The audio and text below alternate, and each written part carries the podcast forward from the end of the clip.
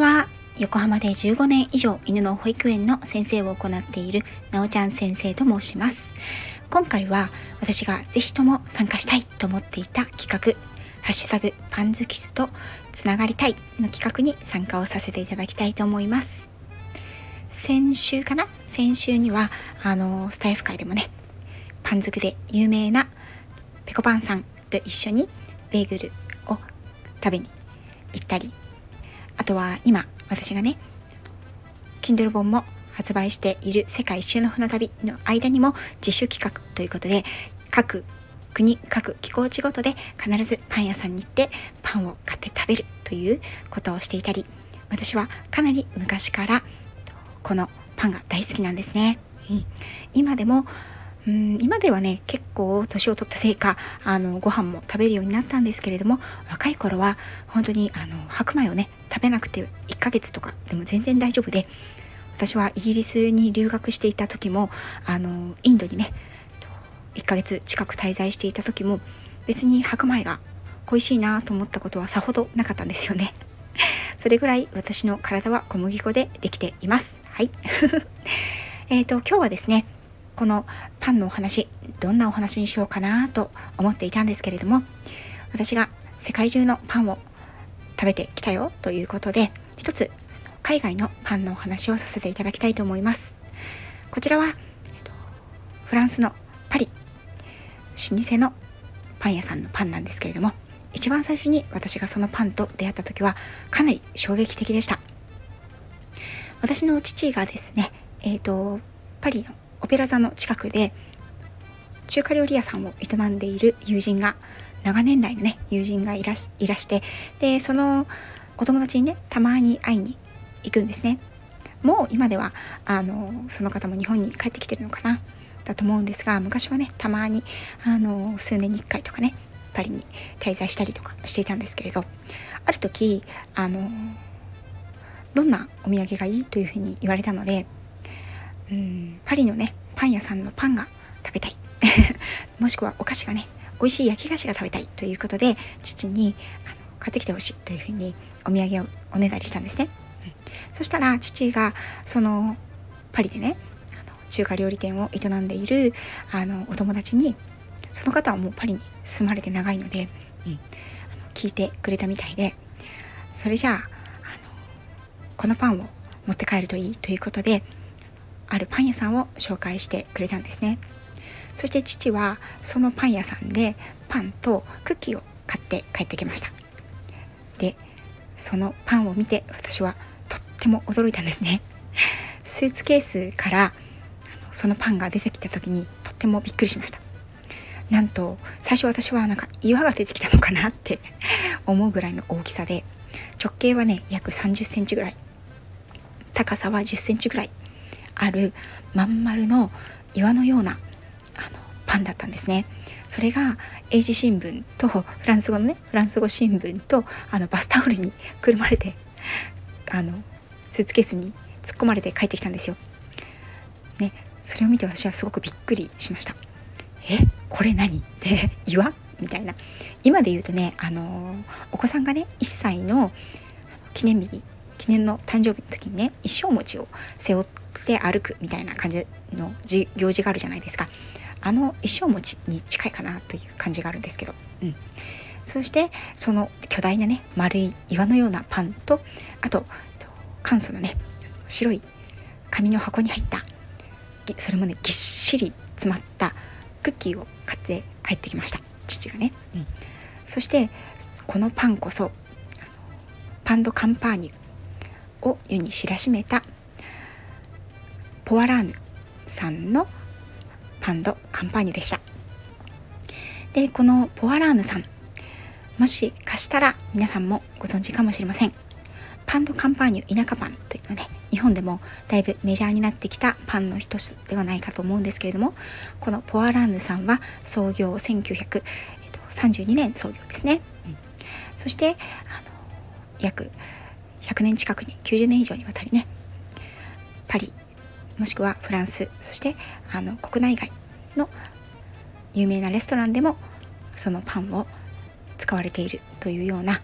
本当に有名な老舗のパン屋さんです。私は自分でフランスにパリに行った時もあのこのポアラーヌさん訪れたことがありました。そしてねびっくりしたんですよね、うん、間口はね本当に狭くてあの本当にねカウンターなんていうんですかねクリーニング屋さんみたいな、うん、あのああいう感じなんですよね。で後ろの棚棚にはパンがたくさんあの焼き上げられたパンが並んでるんですけどこの巨大な岩のようなあのパン。パンドカンパーニュですね、うん、真ん中にね P というあのポアラーヌの P が印刷されてるんですけれどもこのパンしか並んでないんですよ。このパンとこのハーフこのサイズのハーフですね。真ん中でブツッと切ったものしか置いてなくてあとはもう一つの代名詞であるクッキーですね。これしかあの店舗では置いてなくて今はねちょっと違うみたいですけどね。で今はこの本店サンジェルマン・デ・プレにあるんですけれどもこの本店のほかあのフランスにはと3店舗とあとはカフェもあの本店の近くに営業されてるみたいですね。またロンドンにも2店舗ぐらいあるみたいです。はい。ひっきりなしにね小さいお店なんですけれどもあのお客様が入ってきました、でこのパンドカンパーニュどんなお味がするのかというとですね本当にこう生地のあのすごく詰まったちょっとねあのライ麦なのかなこうちょっと酸味を感じるような、うん、それでいてあっさりなんだけれどもそれでいて奥深い小麦の香りがあの味わえるような本当にあのとてもシンプルだけど奥深い飽きのこないパンでしたね。うん、でこれあのクリームチーズをのせたりねあのその上にサーモンや生ハムをのせたりするオープンサンドとして食べてもいいと思いますしあとはいろんなねお料理の付け合わせにあのしてもいいんじゃないかなというふうに思います。とてもあの美味しいパンでした、うん、そしてもう一つの名物であるそのクッキーなんですけれどもこちらピュニションという名前がついてるみたいですね。でこれがですねもうあのパリを代表するお土産と言っても過言ではないような気がします。でこれですね本当に素朴な味で余計なものはね一切入ってないんだろうなっていうようなあの本当に何て言うのかな田舎のあのおばあちゃんとかお母さんが手作りであの午後に焼いてくれるような感じのお味なんですね。まあ実際うちの母はクッキーなんか焼いたことないんですけどね。うん。でもなんかそんな感じので一枚一枚焼き色が違ったりして焼き色が薄いものもあればちょっとねあの表面が半分ぐらいだけがグラデーションのようにね焦げ目がついていたりとかそういったものをね探すのもすごく楽しいです。であの日本のね日本ってとても湿度が高いのでいろんなものが個包装になってるじゃないですか。でもやっぱりフランスって湿度が低いのでこのクッキーもですねあのこれでもかというぐらいにもう最初の1枚どうやって引っ張り出すんだっていうぐらいのあの1キロとかねそういうサイズで箱にもうぎっちり詰められてるわけですよね。うん、で私はそのうんポアラーヌのクッキーは冷凍庫に入れてもう冷凍庫をね直接出して食べるっていうような楽しみ方をしていましたそれ以来ねあの父がパリに行ったりとかお友達がパリに行った時には必ずこのポアラーヌのねクッキー買ってきてあのパンはねどうしても重いので 大きいし一つね2キロ近くあるんですよ、うん、なのであのポアラーヌのクッキーを買ってきてっていう風にねお願いをしていたことを思い出します。で、ここまで聞いて、ポアランのあのカンパニュ、パンドカンパニュですね、老舗のあのカンパニュの元祖と言っても過言ではない、このパンパンドカンパーニュ、そしてあのこのクッキー食べてみたいなという方、なんと日本でも購入ができます。パチパチパチパチ、ネット社会すごい。ね、で、私調べたところですね、なんと楽天でこのパンドカンパーニュ買えるみたいですね。ただし、あの、お値段がびっくりするぐらい高いです。ま、大きさもね、30センチで約2キロ。そして、えっ、ー、と、高さも10センチぐらいあるものなんですけれども、なんとですね、5800円です。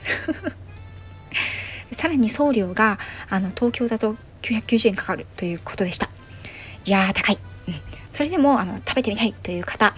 今ねあのパリに行くよりはちょっとあのお安く買えるんじゃないかなと思うんですけれども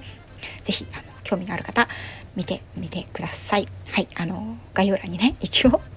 誰かお買いになるかわからないですけれども一応あの楽天市場の URL を貼っておきますそしてですねもう一つのピュニッションこれ発音が合ってるとは全く覚えないんですけどあのフランス語のねとこちゃん先生とかに怒られそうなんですけどはい。こちらのあのクッキーですね。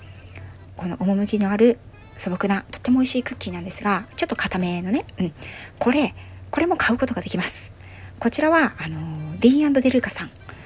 で取り扱いがある店舗もあるしあとねネットショッピングで買えるみたいです。はい。すごいですね。やっぱりネット社会万歳という感じですよね。えっ、ー、とこちらはですねえっ、ー、と内容がちょっとどのぐらいの内容なのかわからないんですけれども内容量が 210g でえっ、ー、と4104円。めちゃくちゃ高いですね。のところあの通常価格4104円のところ今なら11月16日までの賞味期限のものであればね今ならなんと3283円で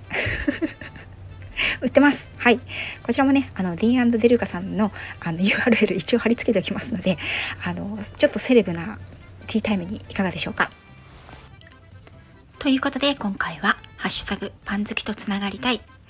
企画、発案された方は、りんりん04233。同時に、一緒に企画を立ち上げられた、セイラジさん、ヒロさん、ペコパンさんの企画にのっとって配信をしてみました。